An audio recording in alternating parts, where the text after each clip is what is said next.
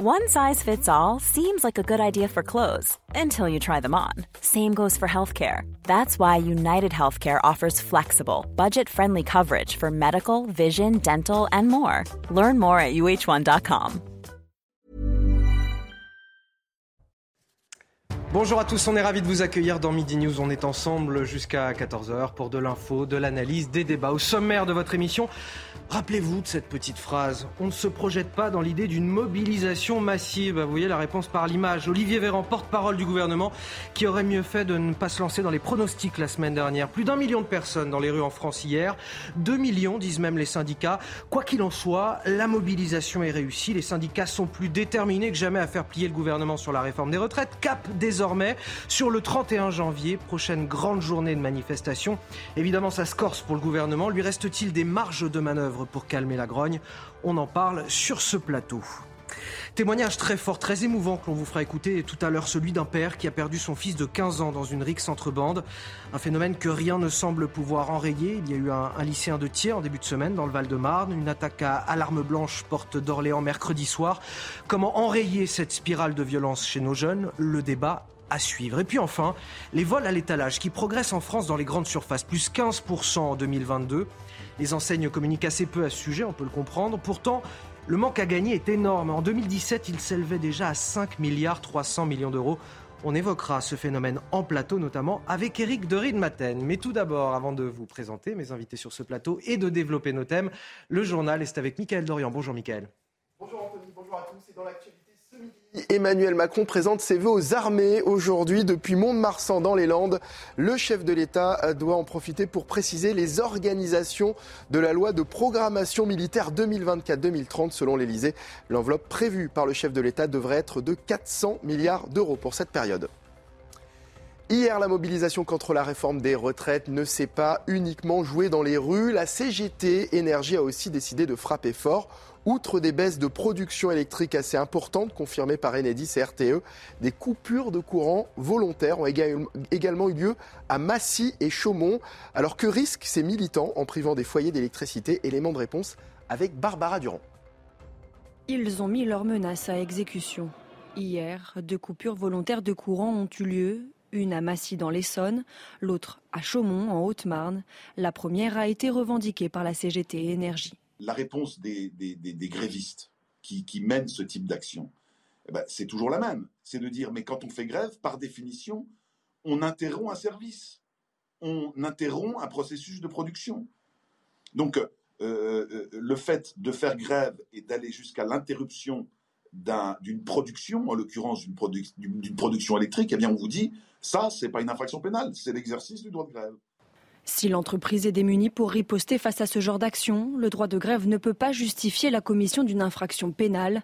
Et là, les sanctions peuvent être lourdes. On peut penser aussi à une infraction plus grave qui est la dégradation volontaire d'un bien.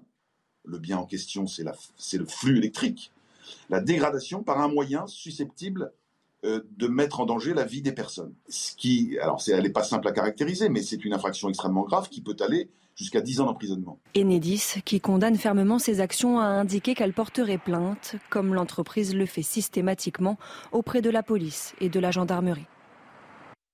Les vols à l'étalage ont bondi de 14% en un an. Nos confrères du Parisien confirment que 42 000 faits ont été recensés par la police et les gendarmes en 2022. Si les vols dans les petits commerces et les supermarchés donnent rarement lieu à des plaintes, ils représentent pourtant chaque année plusieurs milliards d'euros de pertes pour la grande distribution. L'inquiétude des, agriculteurs à présent entre euh, l'inflation et la hausse des prix de l'énergie, beaucoup n'arrivent plus à se verser de salaire. Leurs comptes en banque sont dans le rouge. Reportage en Gironde de Jérôme Rampenou. Johan Bardot nous montre ses vignes, 32 hectares dans le Bordelais. Depuis quelques années, avec les conditions météo difficiles comme la grêle ou encore la canicule, il produit à perte. Sur 32 hectares, j'ai produit sur 6 euh, hectares et demi, un cinquième quasiment de, ce que j'aurais dû faire. Donc mon chiffre d'affaires divisé par, par 4,5, 5. J'aurais perdu environ 140 000 euros de chiffre d'affaires par rapport à une année normale qui n'auront pas été produits, ramassés, vendangés. À quelques kilomètres de là, il exploite aussi une centaine de vaches. Il s'est diversifié pour essayer de s'en sortir, mais là aussi, les dépenses s'accumulent. La production de fourrage a été très faible avec les fortes chaleurs cet été. La double peine. Petite récolte, un tiers de la normalité, et on commence à nourrir euh, au mois de juin. Donc euh, d'ici 15 jours, 3 semaines, le foin, il faudrait que j'en trouve où je continuerai à faire abattre des vaches comme j'ai fait il y a une semaine pour limiter la demande. Il est inquiet concernant l'avenir de la profession. On a emprunté gros pour faire l'acquisition des propriétés, enfin des hectares, du matériel et qu'on est pieds et poings liés et qu'on n'a pas le choix du jour au lendemain de dire j'arrête euh, et je fais autre chose.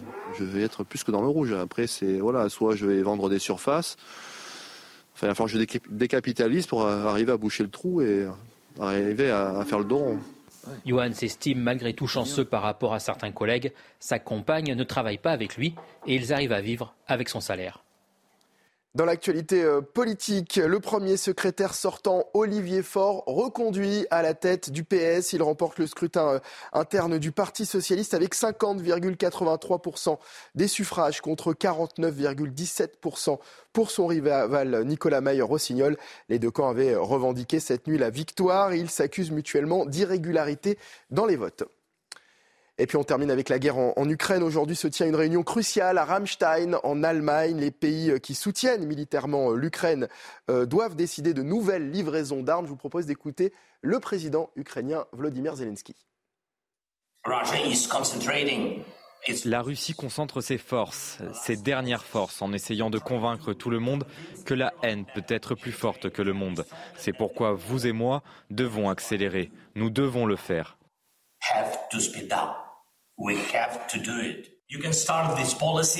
Vous pouvez commencer cette politique aujourd'hui.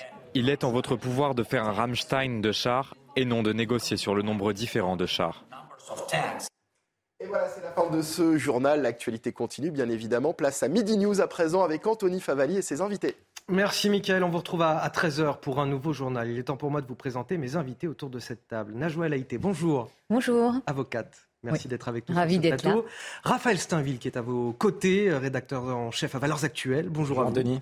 Naïma M. Fadel en face. Bonjour Anthony. Essayiste, bonjour à vous, merci d'être là. Et Benjamin Morel. Bonjour. Maître de conférence en droit public. Bon, euh, sans surprise, on va commencer avec euh, cette mobilisation. Hier, plus d'un million de Français dans les rues hein, selon la préfecture. 2 millions annoncés par la CGT, mais bon, on va pas se mentir, qu'importe les chiffres, la mobilisation, elle a été forte. Les syndicats ont réussi, on peut le dire, une première phase de mobilisation, de démonstration de force euh, contre la réforme des retraites. Et forcément, les organisations syndicales ne veulent rien lâcher. Cap désormais sur le 31 janvier, c'est la première prochaine grande journée de mobilisation. Euh, le 31 janvier, c'est quand même dans 12 jours. Il va y avoir du temps euh, qui va s'écouler. Entre-temps, est-ce que c'est trop tard ou pas? Ça, vous me le direz. Mais ça ne veut pas dire qu'il ne se passera rien du tout entre les deux. Euh, les syndicats ont également appelé à multiplier les actions, et notamment le 23 janvier, c'est-à-dire lundi prochain, là, en début de semaine, euh, le jour de la présentation de la réforme au Conseil des ministres. Toutes les explications avec euh, Mathilde Couvillier-Flornois, et on en discute sur ce plateau juste après. Hier, ce n'était que la première étape. Après l'apparent succès de la manifestation, l'intersyndicale ne compte pas s'arrêter en si bon chemin et les manifestants restent tout aussi déterminés. Il ne faut pas s'arrêter à une journée de mouvement parce que le gouvernement ne va pas l'entendre de cette oreille. On va continuer. On va continuer à se battre, à manifester euh, pour que cette loi ne passe pas en l'état. C'est que le début. Après le mouvement d'aujourd'hui, il y aura un mouvement, mouvement d'ampleur. C'est sûr. Mais avant la prochaine grande étape du 31 janvier, plusieurs actions sont à prévoir par les syndicats dans les jours qui viennent. Nous, on considère qu'il faut utiliser toute la semaine prochaine. Euh, il y a dans certains secteurs probablement des grèves qui seront annoncées, dans d'autres euh, types d'initiatives ou d'actions. Euh, on invite la population, nous, à rejoindre, à s'organiser, à participer à ces initiatives de rassemblement. Demain, les jeunes sont appelés à manifester avec le soutien de la France insoumise. Autre date à prévoir dans l'agenda, lundi prochain, des actions militantes auront lieu alors que la réforme sera présentée en Conseil des ministres. Raphaël Steinville, je crois que les, images parlent d'elles-mêmes. C'est un, succès indéniable pour les syndicats, là. Ah oui, euh, c'est un, succès. Et c'est vrai que euh, on évoquait le, les propos d'Olivier Véran, le porte-parole du gouvernement, qui euh, voilà quelques jours considérait que on ne se projette pas dans l'idée d'une mobilisation massive. on ah, peut le dire, et ça, on le dit avec un petit peu de sourire dans la voix, forcément quand, on. Non mais le porte-parole du gouvernement, c'est vraiment la boussole. un petit peu à côté de la plaque. Il valait mieux pas, en tout cas, se, se prononcer à ce moment-là sur cette mobilisation syndicale. C'est toujours mauvais de jouer les boules de cristal hein, quand on est. Oui, et puis il y, y, a quand même, il y avait quand même quelques indicateurs, même si c'est toujours compliqué de se, projeter, mais euh, notamment l'opposition massive des Français à, cette, à cette euh, réforme des retraites, euh, quand bien même euh, ces, ces, mêmes Français semblent déjà un peu résignés à l'idée que cette, cette, réforme finira à passer. Mais ce qui est certain, c'est que euh, on a vu là, avec cette première journée de mobilisation, euh, un, une démonstration de, de, force des, des, des, à défaut des syndicats, en tout cas des Français qui, qui sont opposés à cette, à cette retraite. Il faut rappeler quand même que c'est une mobilisation, la deuxième mobilisation la plus importante depuis la réforme des retraites, de la réforme de 95. Donc c'est vraiment, c'est vraiment un signe d'importance et on n'en est qu'au début. Est-ce que vous êtes d'accord autour de la table avec ce que dit Yves Tréhard ce matin dans, le Figaro, dans son édito? Il nous dit euh, Et pourtant, qu'est-ce qu'un million de manifestants sur quelques 30 millions d'actifs aujourd'hui? Une goutte d'eau ou presque, qui représente toujours les mêmes abonnés aux défilés syndicaux. Vous êtes d'accord avec ces propos-là? J'aime beaucoup Yves Tréhard, mais je veux quand même un point de désaccord. Euh, vous, faites vous, signez quelques tribunes dans le Figaro. Oui, par ailleurs, avec Yves, on fait à peu près une émission par semaine sur une chaîne parlementaire, donc on se connaît bien. Mais le problème n'est... Vous êtes d'accord avec lui ou pas? Pas vraiment, parce qu'en réalité, le problème, ce n'est pas le nombre de personnes dans la rue pour le gouvernement. Le problème, c'est que ces nombres de personnes dans la rue signifient un mécontentement et qu'ils sont aujourd'hui soutenus par une grande partie de la population. Et donc, ce faisant, il y a là. Ah, plus de 6 Français sur 10, hein, globalement. C'est ça, Si vous voulez, le, problème n'a jamais été le nombre de manifestants. Le problème, c'est la grève par procuration, la durée et la capacité de blocage du pays. Donc, euh, là-dessus, euh, entre guillemets, c'est une bonne jauge que le nombre de manifestants. Et évidemment, ça peut inquiéter un gouvernement. Par ailleurs, euh, sur le reste, vous avez aujourd'hui, pour les soutiens à cette réforme, quelque chose qui devrait inquiéter le gouvernement et qui devrait tous nous inquiéter. Grosso modo, qui soutient cette réforme? Bah, Plus vous montez dans la pyramide d'âge, plus vous avez un soutien. C'est-à-dire que là, on ouvre un fossé générationnel qu'on a déjà en partie ouvert pendant le confinement, avec des jeunes générations qui se jugent sacrifiées pour la retraite des anciens, mmh. avec ceux qui vont être concernés, qui sont beaucoup plus opposés que ceux qui ne le seront pas. Donc, malgré tout, ce n'est pas une forme de majorité silencieuse qui aujourd'hui se dirait cette réforme, elle est pas mal, laissons-les manifester. C'est quelque chose de beaucoup plus profond qui clive très clairement le pays et qui clive majoritairement contre cette réforme. Le gouvernement, d'ailleurs, l'a assez bien acté. Il a acté le fait qu'il avait perdu la bataille de l'opinion, qu'il fallait assez rapidement atteindre la fin de la procédure parlementaire, d'où tout un tas de subterfuges en termes euh, d'organisation parlementaire, pour que rapidement la loi soit votée, en espérant que le vote de la loi eh ben, éteigne les mobilisations. Justement, pour rebondir sur ce que vient de dire Benjamin, je trouve que ça aurait été l'occasion en fait de penser le modèle de société que nous voulons aujourd'hui. Euh, quel modèle de société on veut, quel accompagnement aussi quand euh, le cœur n'y est plus dans un métier ou quand euh, le corps ne suit plus. Qu'est-ce qu'on met en place pour vraiment euh, accompagner les personnes qui souhaitent changer de, de, de, de métier? Ça, on ne l'a pas du tout abordé. La question aussi de la politique familiale, souvent ici on, en parle, on ne l'a pas vraiment abordé et on attendait du gouvernement qu'il puisse euh, aussi l'aborder. Et puis aussi euh, la question de l'engagement bénévole.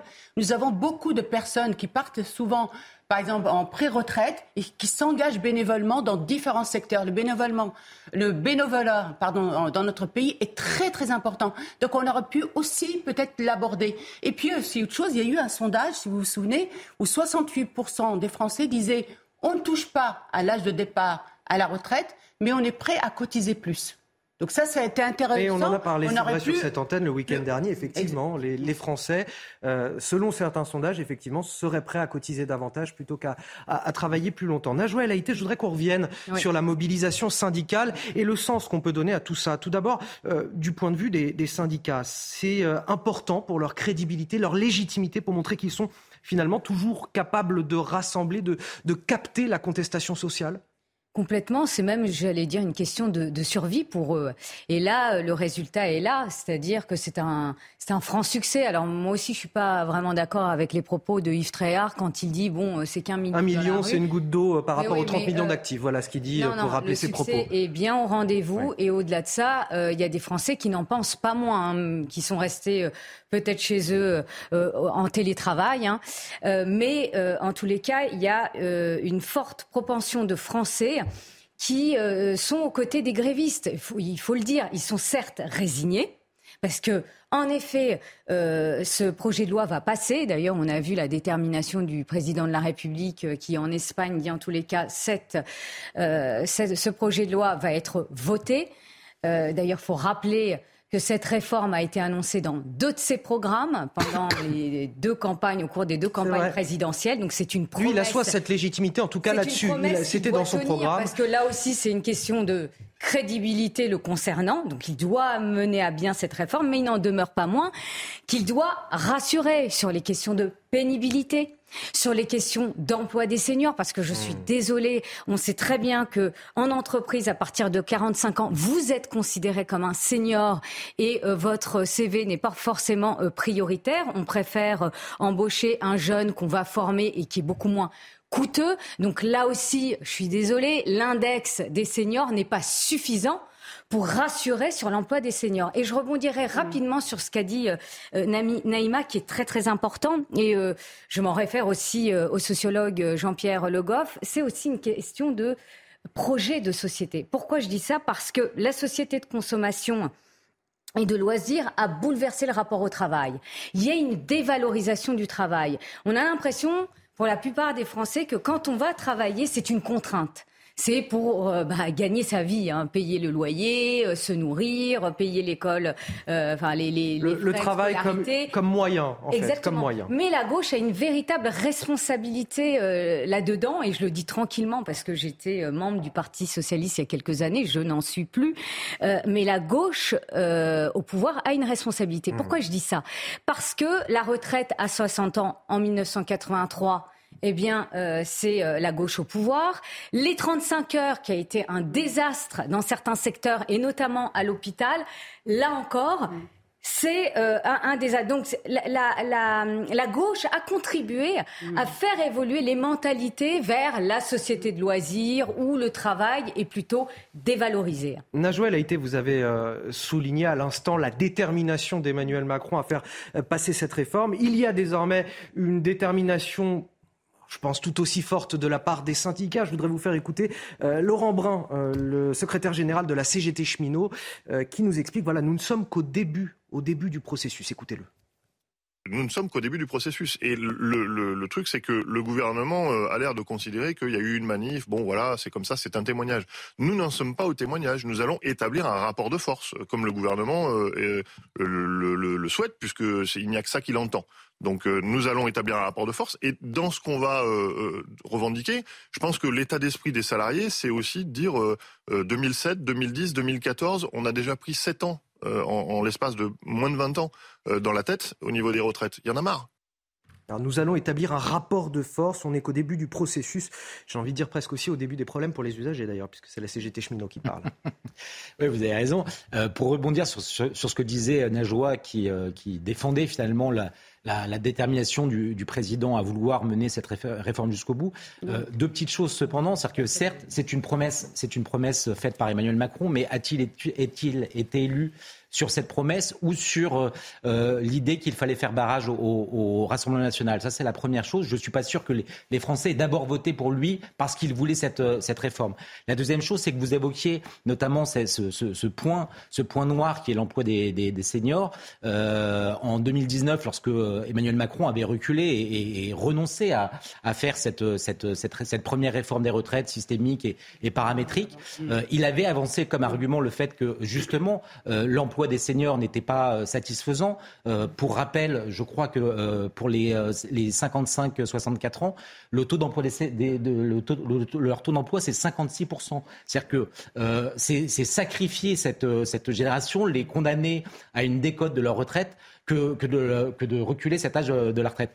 Aujourd'hui, cette question, elle n'est toujours pas réglée. Mm. Donc après, il y a encore d'autres questions qui sont qui sont euh, qui se. Il y a l'emploi des jeunes aussi, parce qu'aujourd'hui, on oublie de le dire que l'emploi des jeunes, notamment des jeunes sur les quartiers, c'est 24 voire jusqu'à 45 dans certains quartiers. Donc ça aussi, quel travail mm. Le chômage, je veux dire, oui, l'inactivité des, des, jeunes, le chômage des jeunes, effectivement, 24 sur certains, euh, dans, dans les quartiers, voire 45 ce qui est dramatique. Aujourd'hui, on a toute une, classe d'âge qui aujourd'hui n'est pas au travail et comment effectivement on met en place un accompagnement pour les permettre qu'ils puissent être insérés dans le travail. Je voudrais encore qu'on tire les fils de la mobilisation syndicale. Je vais vous donner la parole dans un instant, euh, Benjamin.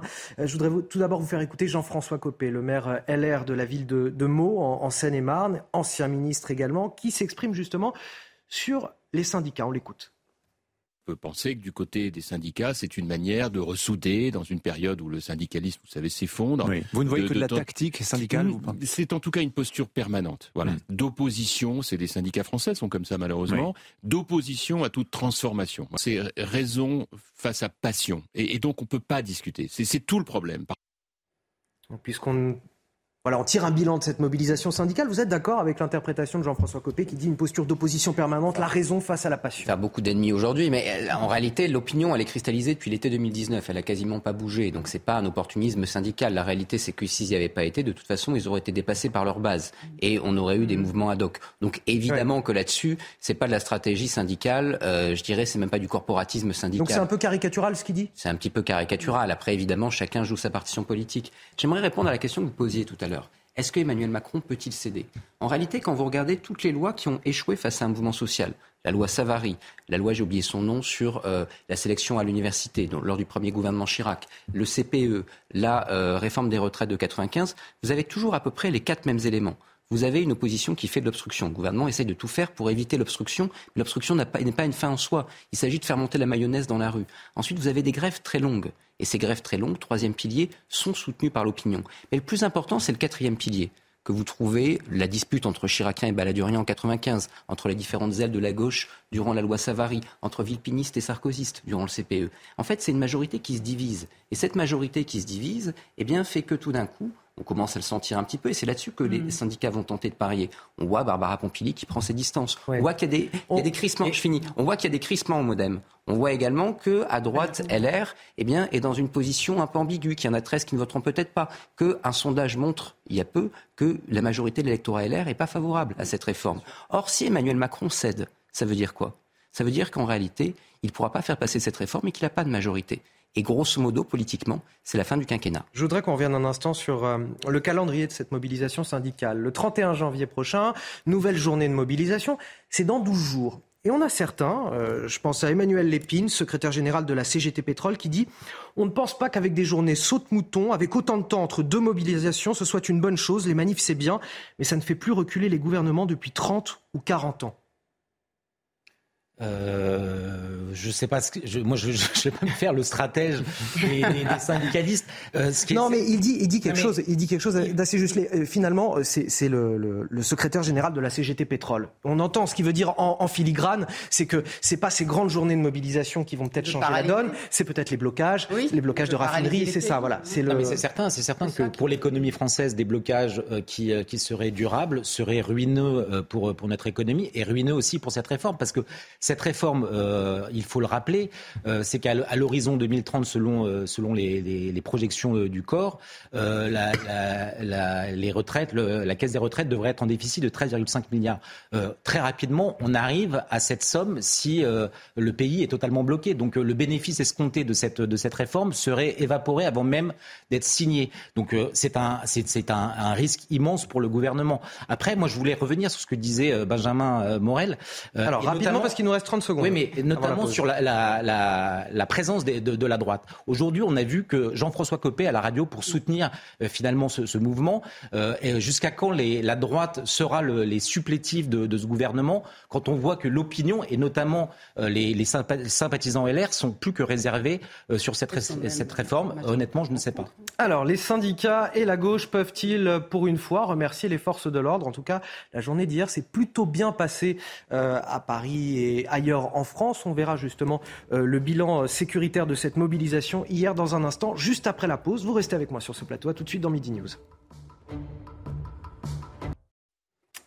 De retour dans Midi News, on est ensemble jusqu'à 14h avec Naïma Mfadel, Najouel Haïté, Benjamin Morel et Raphaël Steinville pour décrypter toute l'actualité. Avant de poursuivre notre émission, tout d'abord, le rappel de l'actualité. C'est avec vous, Dreberto. Bonjour.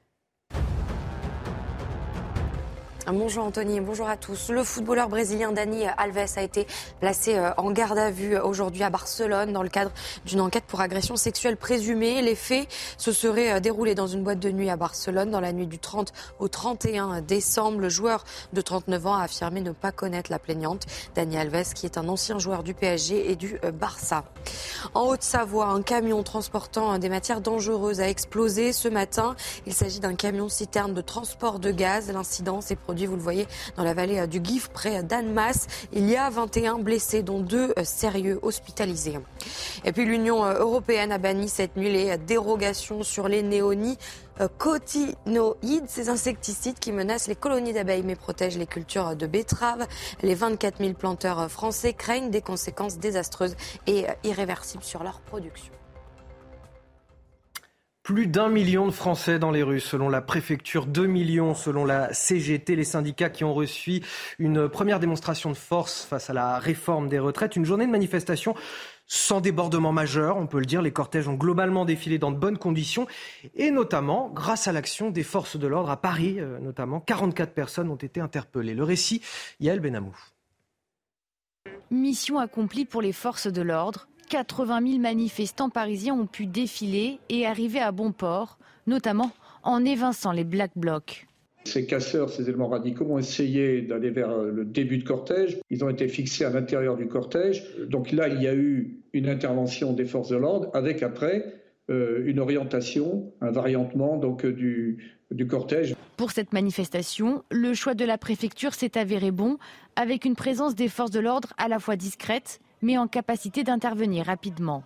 Au lieu d'avoir une présence trop visible, trop ostentatoire, euh, permettre à la manifestation de se dérouler dans la sérénité. Donc c'est ce qui euh, explique euh, ce positionnement discret des gendarmes et des CRS et des policiers. Je crois que c'est un, un choix tactique qui devrait être renouvelé. Ce succès s'explique aussi par la collaboration en amont entre les pouvoirs publics et les organisations syndicales. On n'est pas sûr manifestation de Gilets jaunes avec une difficulté d'avoir des interlocuteurs. On est sur des manifestations, des phénomènes, des mouvements qui sont très structurés, ce qui permet de faciliter l'action, bien entendu, euh, des forces de l'ordre. Pour ce spécialiste, dès la prochaine manifestation, le défi du maintien de l'ordre se représentera. Alors je vais me faire un petit peu piquant, mais peut-être que pour une fois, la gauche et les syndicats peuvent remercier les forces de l'ordre, puisque cela a permis justement qu'on parle de cette manifestation que sur le fond et mm. sur l'ampleur de la mobilisation. peuvent également remercier les syndicats, parce que c'est la collaboration des deux qui fait que ça se passe bien. D'autant euh, qu'il faut souligner aussi qu'il y a une autre gouvernance. Hein. Euh, Laurent Nunes, qui est le nouveau préfet de, police de Paris, eh bien, il a une autre façon de faire, moins brutale. D'ailleurs, votre intervenant, c'est ce qu'il disait. Il disait bah, les, les forces de l'ordre euh, sont plus discrètes, sont plus discrètes, et, et donc il y a. On n'est pas sur la méthode Didier Lallemand, c'est ça Pas du tout sur la même méthode, plus agressive, plus en frontale. Mhm. Donc là, c'est une autre façon de faire et qui a l'air de marché. Oui, on peut saluer euh, leur. Un autre mode euh, opératoire, mais c'est vrai que en fait, le préfet Nunes, c'est un expérimenté, c'est un professionnel. Il a une expérience et c'est vrai qu'on voit bien que, que, sa manière de, faire euh, marche. Après, pour rejoindre ce que vient de dire Benjamin, effectivement, il y a eu un maintien de l'ordre aussi au niveau des syndicats. Et c'est là où on voit que quand c'est euh, des, comme les gilets jaunes, où effectivement il n'y a rien qui structure, euh, où ça s'est beaucoup moins bien déroulé, on voit bien qu'on a intérêt à ce que les syndicats portent une manifestation. Vous êtes d'accord avec ça, euh, Raphaël Steinville? Oui, c'est cette harmonie peut-être entre un, défilé encadré par les syndicats et les forces de l'ordre qui ah, agissent. C'est certain que la CGT et le service d'ordre de la CGT euh, a une véritable expertise et, savent faire marcher en, toute sécurité euh, ce genre de, défilé. Euh, pour autant, quand même, Bien évidemment que le, ce, rassemblement, cette première marche, c'est bien globalement bien passé, mais on peut quand même toujours déplorer quand même 44 interpellations, des, des images quand même de Black Blocs qui ont été euh, très virulents et, et, euh, et on peut euh, une nouvelle fois le déplorer. Et puis surtout, j'aimerais quand même euh, souligner et avoir un petit mot pour un, un, confrère journaliste indépendant qui a été pris à partie par les Black Blocs mmh. et qui aujourd'hui euh, est à l'hôpital. Donc, euh, dans ce, je voudrais pas je voudrais pas m'apesantir sur, euh, sur ces exactions de, de, ces groupuscules euh, d'extrême gauche, mais parce que ça ne, ça ne correspond pas à l'image de, de, ce rassemblement et, euh, à la tonalité qu'il faudrait avoir de, de, cette contestation du mouvement des retraites. Mais pour autant, euh, ce sont eux qui risquent de faire dégénérer euh, le, ce mouvement. Et on le verra notamment euh, samedi, où la, la manifestation euh, à l'appel de, notamment de la LFI euh, promet d'être beaucoup plus euh, musclée. Il y aura peut-être probablement moins de monde, mais en tout cas, les éléments les, plus radicaux seront très, très probablement dans cette manifestation. Alors, vous avez évoqué, Raphaël Steinville, quelques bémols justement à cette, euh, cette manifestation, à ces manifestations à travers la France. Une euh, séquence choquante également que je voulais vous montrer aujourd'hui, c'est un, drapeau français brûlé à Lyon. Ça a d'ailleurs suscité l'indignation des pompiers qui manifestaient justement sur place. Regardez.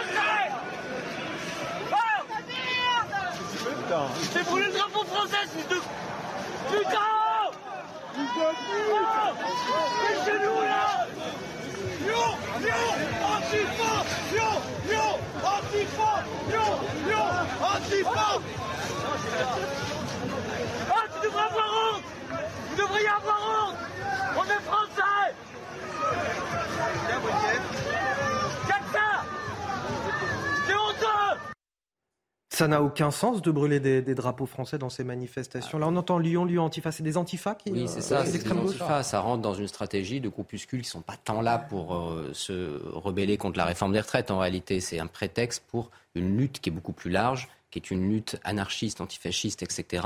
Et qui, en effet, prend tout symbole de la nation comme étant un symbole de nationalisme qu'il faut détruire. Donc, moi, ce qui me. Entre guillemets, cette scène me choque dans le fait qu'on brûle un drapeau français, mais elle me rassure également. Parce qu'il y a des réactions. Mm. Il n'est pas certain qu'il y, ait quelques années ou que dans d'autres mouvements, vous ayez vu un drapeau français brûlé et des manifestants qui se rebellent contre ça. Là, on voit que certes, ces groupuscules, ils sont là, on connaît leur idéologie, mais que leur action fait réagir au sein du cortège. Et ça, je trouve ça plutôt rassurant. Ils ont un rejet de la nation en brûlant ce, ah bah, drapeau. J'ai du mal à comprendre le symbole du drapeau brûlé pour des antifas, en fait. Euh, bah, bah, justement, ils rejettent euh, complètement euh, tout ce qui fait nation, tout ce qui est frontière, tout ce qui est notion de, de, peuple aussi, tout ce qui est appartenance. Et ils sont dangereux parce que eux, ce qu'ils recherchent, en fait, c'est le chaos. Ils n'existent que par le chaos. Mm. Donc, effectivement, ça m'étonne pas, mais je suis d'accord avec ce que vient de dire Benjamin, ce qui est, ce qui est voilà, c'est les réactions massives de personnes qui sont outrées par par ce geste. Mais, euh, euh, tu voulais terminer peut-être. Non, non, je vais revenir sur les, les retraites après. Ah oui, d'accord. Euh, non, mais par rapport à ces mouvements, je pense que tout, tout a été dit. Hein. Mm. C'est-à-dire qu'il ne faut pas euh, leur porter plus de publicité mm. euh, que cela, parce que eux, c'est leur fonds de commerce. Et puis, ils n'ont pas été si nombreux que ça finalement, donc effectivement, oui, ça vaut peut-être pas le coup. Benjamin mm. Morel, tout ce qui représente la nation, tout ce qui représente l'État. L'État est l'ennemi numéro un à abattre. Et donc, donc moi, je suis pas du tout étonnée. Et, et je, je, rejoins parfaitement ce que vous avez dit, Benjamin, quand vous dites heureusement qu'il y a eu des réactions. Des réactions déjà pour arracher le drapeau pour qu'il ne soit pas brûlé et des réactions eh bien euh, de, de, de, des approbations bien sûr en disant nous sommes français. Donc euh, voilà au moins au moins on aura relevé quelque chose de, rassurant euh, dans tout ça. Je voudrais vous parler de cette attaque à l'arme blanche à Paris. Un homme blessé au visage et à l'aine par un objet tranchant son pronostic vital engagé. C'est la piste d'un règlement de compte entre bandes rivales qui est privilégié par les enquêteurs. Ça s'est passé en fait porte d'Orléans mercredi soir. Un dispositif de sécurité a été mis en place dans le quartier pour éviter les représailles. Voilà pour cette info euh, CNews. Les rixes entre bandes rivales qui font de plus en plus de morts euh, chaque année. En début de semaine, on a eu ce drame également à Thiers, un jeune de 16 ans euh, poignardé. On voulait vous proposer aujourd'hui un témoignage très fort, celui d'un père qui a perdu son fils de 15 ans. Il avait été poignardé il y a maintenant 5 ans, 2018, dans une rixe entre bandes également. Nos, équipes ont rencontré ce père de famille. Le reportage est signé Jeanne Cancard et Fabrice Elsner. C'est là, mon fils a perdu la vie. C'est là. Chaque année, depuis le 13 janvier 2018, le papa d'Ismaël vient se recueillir dans cette rue du 11e arrondissement de Paris, où son fils de 15 ans a été poignardé. Ce jour-là, alors que l'adolescent enregistre un clip de rap avec ses amis dans un square, une bande de jeunes venus du 19e arrondissement déclenche une rixe. Il s'est posé pour dire non, ne faites pas la bagarre. Il a pris un coup de couteau, il est mort. Mon fils n'était pas dans un groupe de, bandits, de voyous. La preuve, la fresque est là. C'était un enfant bien. Il avait une belle âme. Cinq ans plus tard, le père d'Ismaël n'a plus de haine, mais ne comprend pas comment un tel niveau de violence peut être atteint chez certains jeunes. La seule chose que je demande, le jour où j'ai envie de le rencontrer, et qu'il me dise pourquoi il a tué mon fils. Vous n'avez pas la réponse à la question Non, je sais pas. Moi, je n'ai pas la réponse. Ce que je vis, ce que ma famille et moi nous vivons, je ne veux même pas que mon pire ennemi vive ça. J'ai tout simplement mal. Parce que ces jeunes qui meurent, il y a Henri, il y a Wally, il y a Ismaël, il y a plein de jeunes qui meurent et il y a celui qui vient de mourir. Face à ces drames, ce père de famille est aujourd'hui investi aux côtés des jeunes du quartier pour tenter d'endiguer cette violence. On comprend évidemment l'émotion forte de, ce père et cette question qui reste sans réponse pour lui. Comment un tel niveau de violence peut-il être atteint chez certains jeunes? Plusieurs raisons hein, qu'on évoque assez souvent sur nos plateaux. C'est-à-dire que d'un côté, vous avez une violence qui est de plus en plus visible, notamment via les réseaux sociaux. Vous avez des concurrences entre bandes, etc. Vous avez une forme d'émulation qui ne se cantonne plus au quartier. Vous avez également des pertes de repères qui sont des pertes de repères, je ne sais pas particulièrement ce père, hein, mais des pertes de repères familiales qui, au-delà des cas individuels, eh bien, structurent une grande partie de la société et qui fait que, en effet, les codes sociaux sont parfois pas tout à fait intégrés. Vous avez une violence à l'école également qui également se diffuse dans cette population jeune. Vous avez un manque d'encadrement après l'école. C'est-à-dire que certes, aujourd'hui, on fait du parascolaire, etc., mais souvent, on le fait peu et on le fait avec pas assez de moyens. Et les cadres à côté, qui étaient des cadres traditionnels, on parlait tout à l'heure des syndicats, etc., dans les années 60-70, il y avait l'Église, il y avait le Parti communiste, et grosso modo, les jeunes, malgré tout, avaient des outils qui permettaient d'encadrer la préscolarité. Là, quand ce n'est pas le cas, vous avez des jeunes en, déshérence qui rentrent dans des bandes, qui sont des lieux de socialité. Et ces lieux de socialité eh bien, vont mener à des violences. Donc c'est un climat global qui, évidemment, décliné au particulier, fait des drames. D'où viennent ces, logiques de bandes, de territoire aujourd'hui? On voit que les jeunes ont besoin d'un sentiment d'appartenance, c'est à travers ce phénomène de, de bande qu'ils le retrouvent. Mais aujourd'hui, la République n'offre pas de, de possibilité de se retrouver dans un groupe, d'appartenir à un groupe commun? Alors, il faut interroger aussi pourquoi c'est localisé majoritairement dans l'Essonne et sur Paris. Ce serait intéressant aussi de, savoir pourquoi, parce que ça existe beaucoup moins, mais vraiment beaucoup moins en, province. Phénomène de bande par quartier, par sous-quartier, par ville, où aujourd'hui euh, des, gamins en finissent par euh, parfois euh, s'entretuer pour rien en fait. C'est assez terrible. Moi, je, vous savez, j'aborde toujours la question de la parentalité parce que le docteur Maurice Berger, qui est un pédopsychiatre, qui a travaillé aussi sur ces questions-là, qui travaille dans des centres de, euh, euh, fermés des centres renforcés aussi, et qui dit bien que c'est le problème, le problème de l'absence des pères le problème au, sein de la famille, des violences intrafamiliales et aussi l'absence des pères. Et c'est vrai qu'on voit bien que sur ce phénomène-là, beaucoup de ces jeunes-là, il y a une problématique liée à la parentalité. On l'aborde souvent, cette question de la parentalité par rapport à la délinquance des mineurs, mais aussi par rapport à ces rixes euh, entre bandes. Qu'est-ce que font des gamins euh, à minuit, à 13 ans dehors, par exemple? Souvent, par exemple, regardez le petit gamin là qui a été tué la semaine dernière, Tidane, je crois, qui, se, et Voilà. Et qu'est-ce qu'ont dit le frère et la sœur? Ils ont parlé de la, place et du rôle et de l'obligation qui est fait aux parents de s'occuper de leurs enfants. Ils ont parlé de la parentalité. Et je trouve que c'est dommage dans notre pays qu'on ne l'aborde pas assez, parce qu'aujourd'hui, vous savez, euh, en abordant cette question, on sauve des gamins. Parce qu'on rend responsable les parents et qu'on leur rappelle leurs responsabilités. Et si c'est des parents, souvent on parle des familles monoparentales, dans ce cas-là, les familles monoparentales, il y a des possibilités de les accompagner. Mais si c'est des parents qui sont défaillants, eh bien, nous devons leur, euh, leur rappeler leurs euh, responsabilités. Et aussi, il y a aujourd'hui, pour rejoindre ce que dit quand même Benjamin, euh, depuis 20 ans, on a oublié aussi tout ce qui était éducation spécialisée. Aujourd'hui, il faut réinvestir ce champ de l'éducation spécialisée. Ce sont des personnes qui sont formées, qui sont en capacité de s'occuper de ces gamins. Aujourd'hui, on a confié ce rôle à des animateurs. Ce n'est pas leur rôle. Najwa a été, on entend, on voit les larmes de ce père de famille qui dit euh, pourquoi, qui aimerait bien avoir euh, celui qui a poignardé son fils en face de lui pour lui demander pourquoi, comme si ces jeunes finalement euh, n'avaient aucune conscience de la valeur d'une vie et du mal qu'ils font aussi aux familles à côté. Et puis, euh, il faut rappeler euh, avant tout que les premières victimes de l'insécurité, ce sont ces habitants des quartiers populaires. C'est important euh, de le rappeler de nouveau. Et puis, ce phénomène de bande, ça a été rappelé autour de la table, ce n'est pas nouveau, ça date d'une trentaine d'années. Mais le problème, c'est que ces phénomènes de, de bande sont de plus en plus violents. Et puis, il y a un rapprochement entre ces jeunes ces bandes, ces rixes entre bandes, et euh, le milieu de la délinquance, où vous voyez que tout ça, à un moment, se, se mélange. Et donc, c'est cette frontière floue entre la délinquance et ces jeunes qui est euh, quand même qui, qui, qui, peut être inquiétant euh, euh, dans le quotidien et à l'avenir. Vous savez, hier ou avant-hier, je parlais avec une maman, puisque vous évoquiez Naïma l'Essonne, une, une maman qui vit dans l'Essonne et qui me disait mon fils, il se rendait simplement euh, bah, à un match de foot et il s'est fait euh, euh, agripper par des jeunes qui lui disaient T'es de quel territoire Et alors, il a suffi qu'ils disent Eh bien, je suis de, de telle ville, enfin dans l'Essonne, mmh.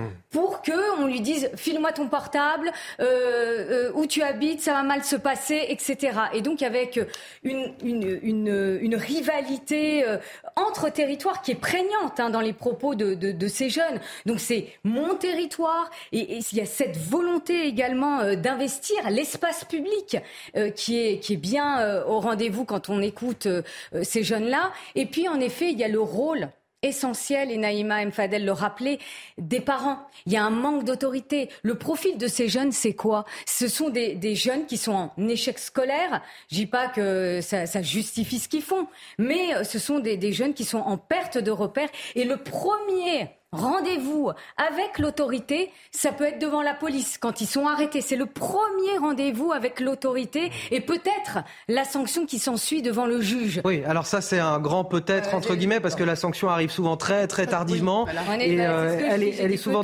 voilà, elle est souvent décorrélée. Euh, euh, Anthony, parce que le docteur Maurice Berger le dit bien et moi j'ai fait un webinaire aussi avec un commandant de police et avec des, des un, webinaire, je traduis pour ceux qui ne sauraient pas, c'est un séminaire sur Internet. voilà, je qu'on suive pour ceux qui n'auraient pas le terme. Et effectivement, ça revenait souvent que le premier acte, que ce soit de délinquance ou de violence, il doit être suivi d'une sanction. Et le docteur Maurice Berger n'arrête pas d'en parler, même des, un ah commandant de police qui était à ce séminaire, comme vous avez dit, sur Internet. Euh, séminaire sur Internet. Moi, je voudrais aussi interpeller, et ça, euh, les, les, collectivités, les maires de, de, de, de, ces villes en général, parce que, vous savez, quand on intervient dans les villes, on pense souvent l'action sociale ou culturelle par quartier. Donc, quelque part, on favorise et on encourage cette appartenance à du quartier. C'est comme les clubs de foot. Avant, vous aviez un club de foot sur la ville qui, qui en fait, accueillait l'ensemble des enfants de la ville. Aujourd'hui, on a tendance à passer par euh, quartier. D'où ma question tout à l'heure, c'est comment on arrive à rétablir un sentiment d'appartenance qui ne soit pas néfaste, qui soit sain. Alors ça peut être à travers le sport, par exemple. Le sport, c'est très, c'est une très bonne chose. On peut revendiquer euh, notre euh, notre appartenance à une ville à travers son club de sport, y a, y a et ça ne pose pas de problème. enfin, on le voit dans l'Essonne notamment, il y a des associations qui organisent des matchs de ah foot entre quartiers. Donc il y, a une forme aussi. Mais c'est de, cette façon que la rivalité entre quartiers soit. De mieux connaître l'autre, de, de, respecter. Il y a même des, colonies de vacances là qui se sont organisées pour amener des, gamins de différents quartiers. Mais le problème, c'est qu'il faut commencer à la base. Il faut arrêter cette politique de cloisonnement.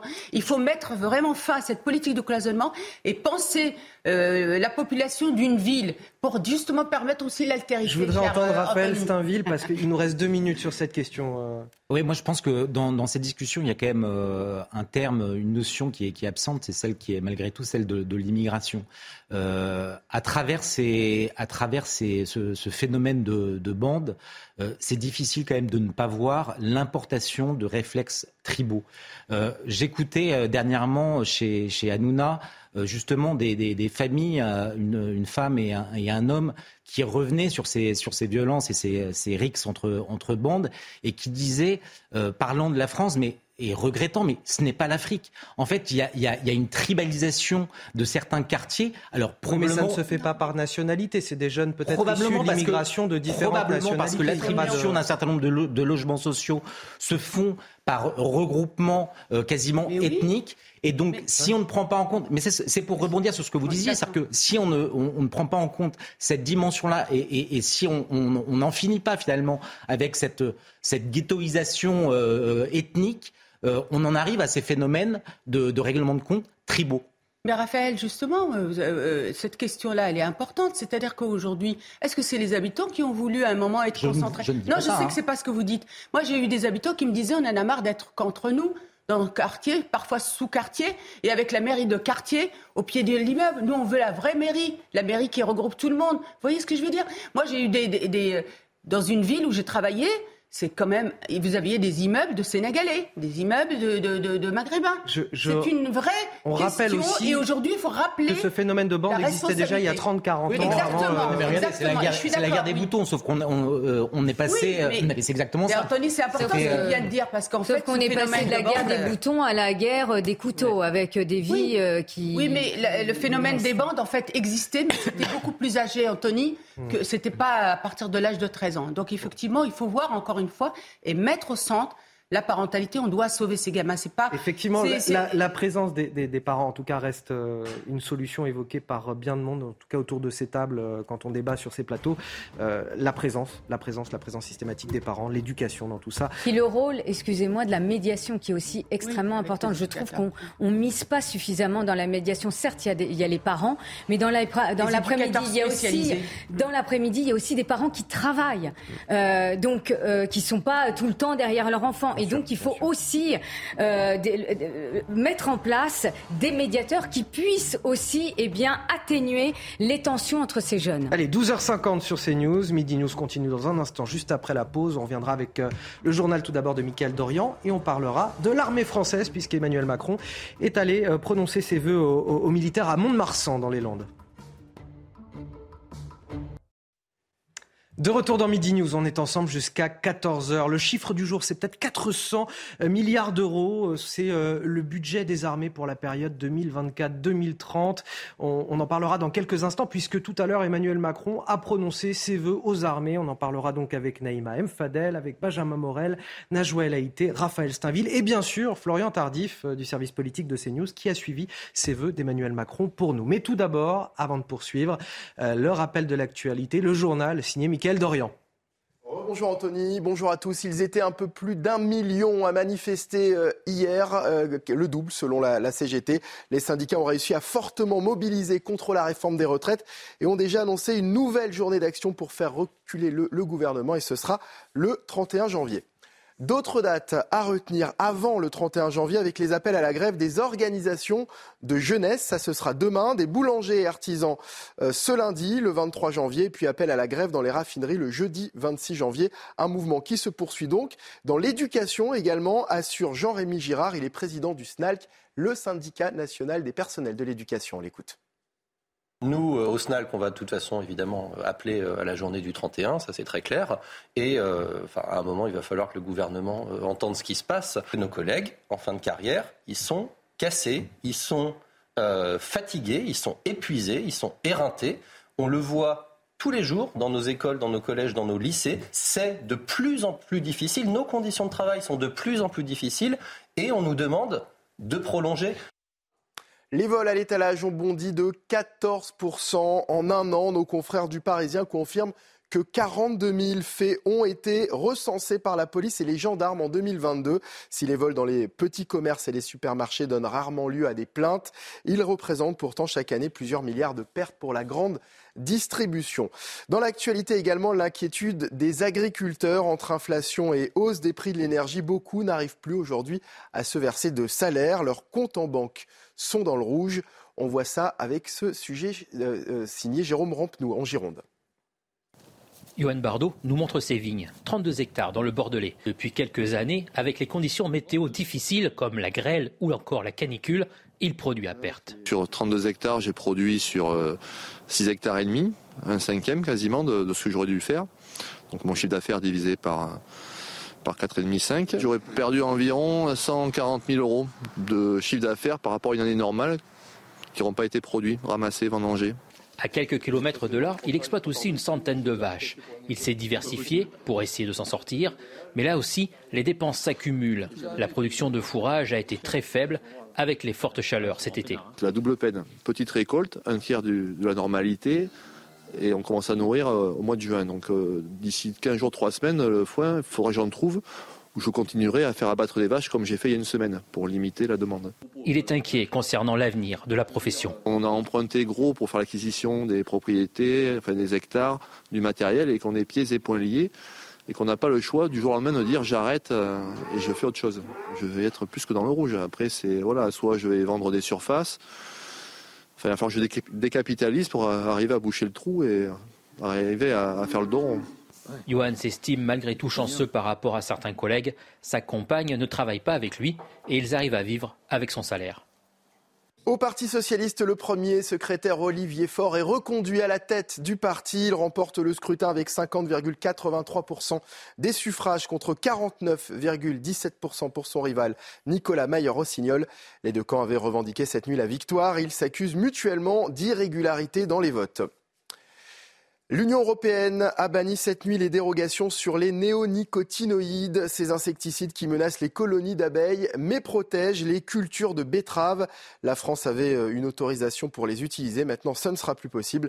Les 24 000 planteurs français craignent des conséquences désastreuses et irréversibles sur leur production. Et puis la guerre en Ukraine, aujourd'hui se tient une réunion cruciale à Ramstein en Allemagne, réunion à laquelle participent les pays qui soutiennent militairement Kiev. Le président dit attendre des décisions fortes comme l'envoi de blindés lourds pour repousser l'invasion russe. On écoute Vladimir Zelensky. La Russie concentre ses forces, ses dernières forces, en essayant de convaincre tout le monde que la haine peut être plus forte que le monde. C'est pourquoi vous et moi devons accélérer. Nous devons le faire.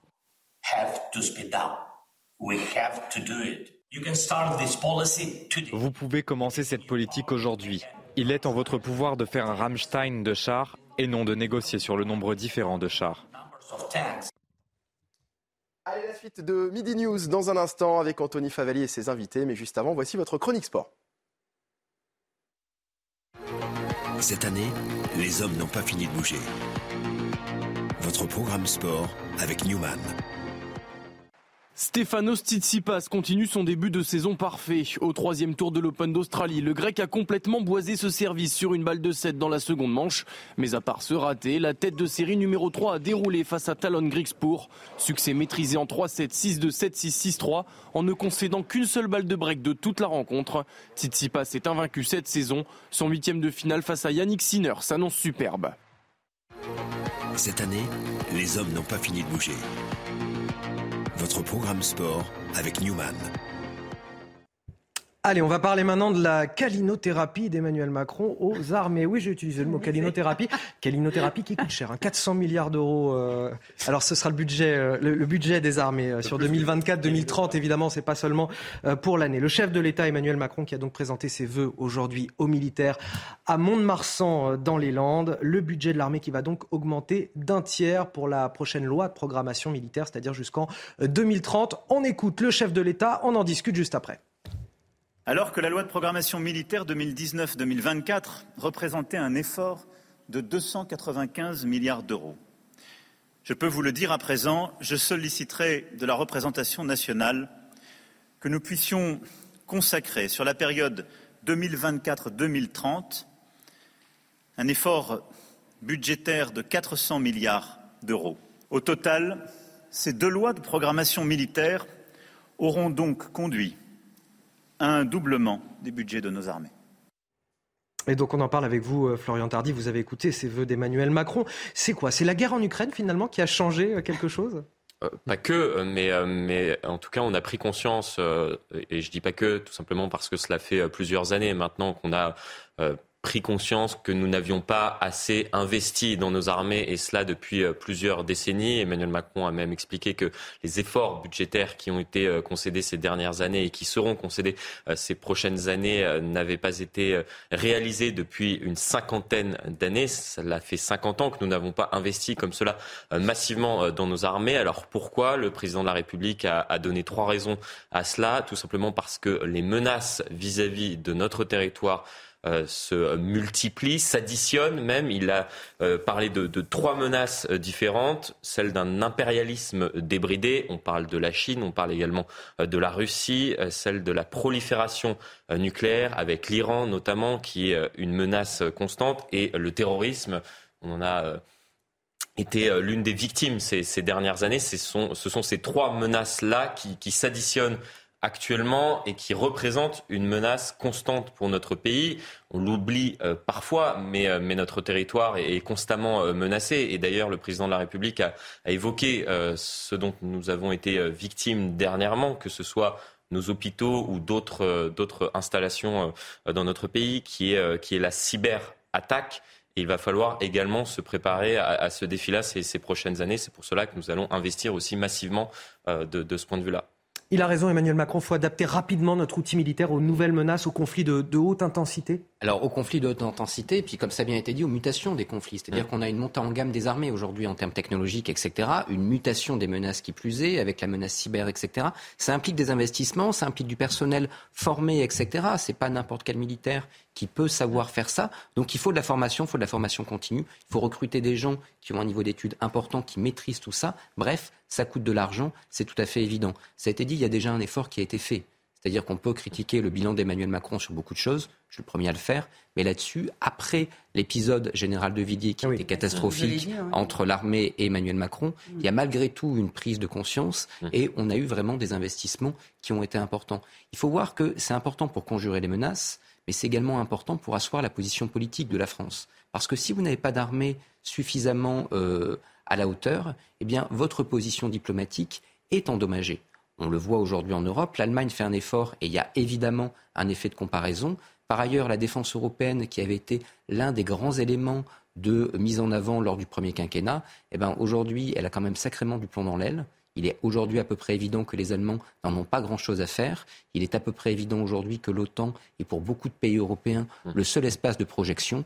Donc la France est contrainte eh bien, de penser d'abord et avant tout au niveau national sa défense. Alors justement, quelle est la place aujourd'hui de l'armée française dans l'Europe et dans l'OTAN et quelle place cette armée devra avoir demain, euh, enfin en tout cas d'ici 2030, euh, au sein de l'Europe et de l'OTAN également?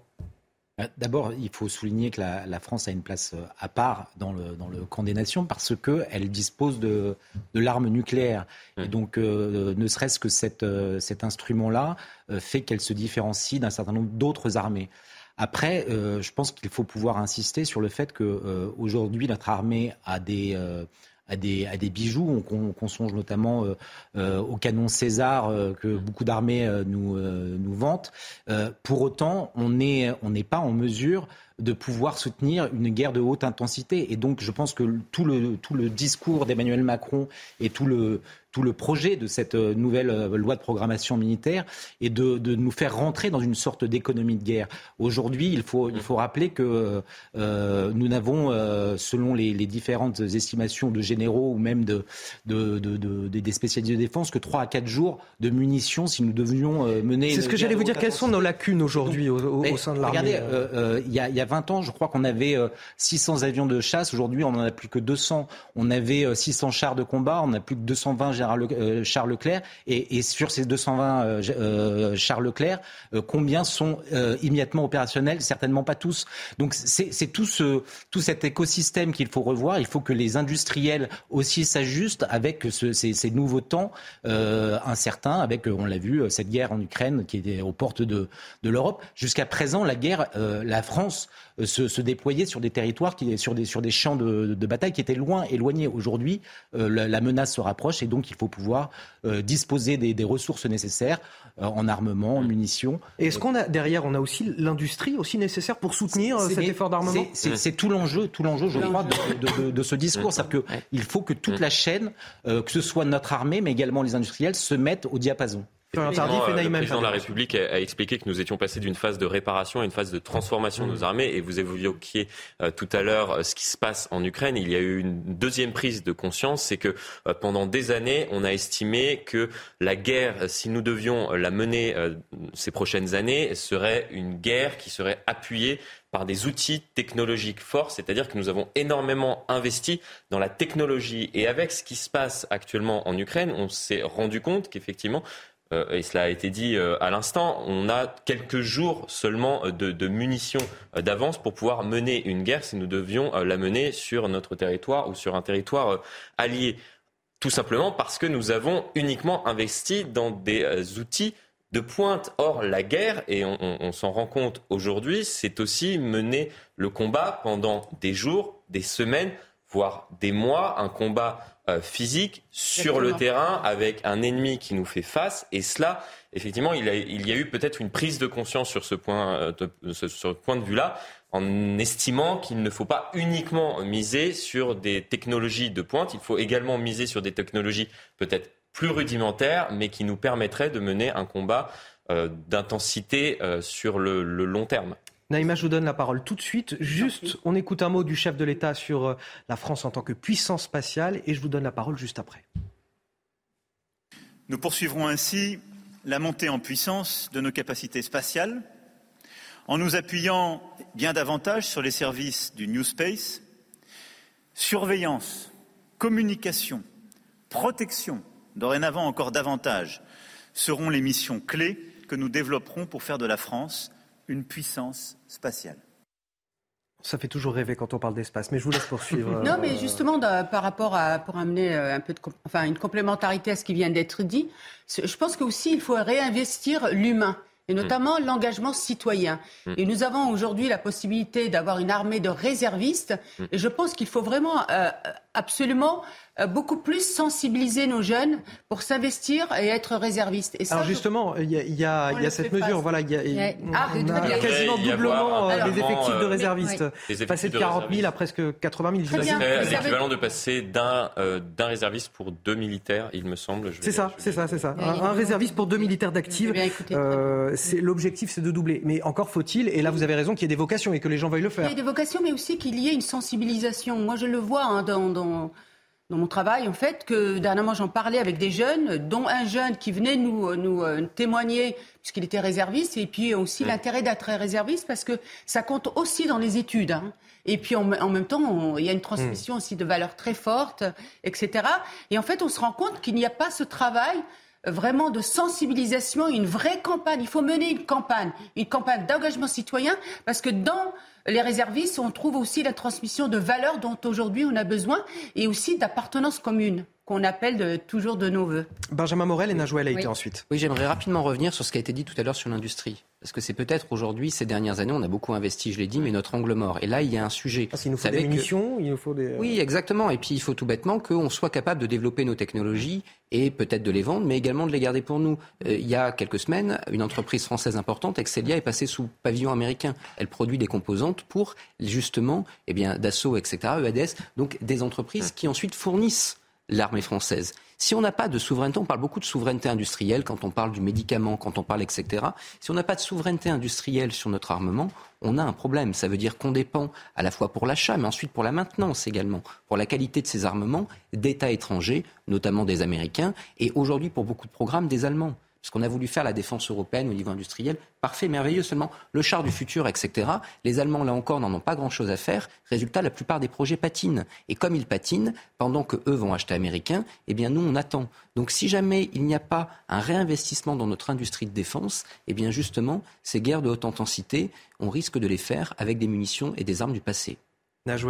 Oui, tout à fait. Euh, d'autant que bon, cette guerre en Ukraine a révélé euh, que les dispositifs militaires étaient, euh, étaient fragiles, vulnérables, et pas qu'en France. Hein, et vous parliez de, l'Allemagne, sauf que, en effet, l'Allemagne ne joue pas la carte de l'Europe. D'ailleurs, elle a, elle a commandé une trentaine d'avions F-35 américains. Et, d'ailleurs, la France et, d'autres pays en, ont été émus parce que certains croient encore à la défense européenne. Mais là, c'est euh, un sacré coup de canif euh, dans cette ambition-là.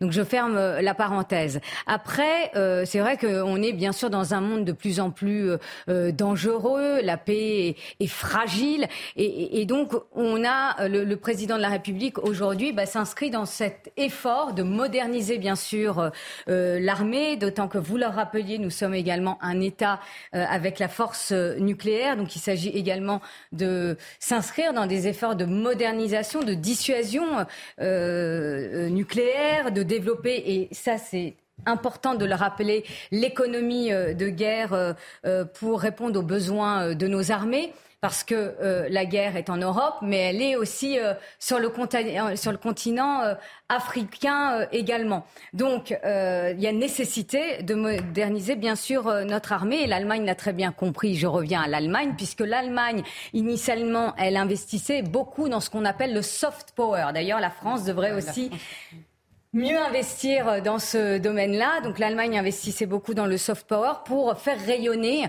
son image, son action à travers le monde.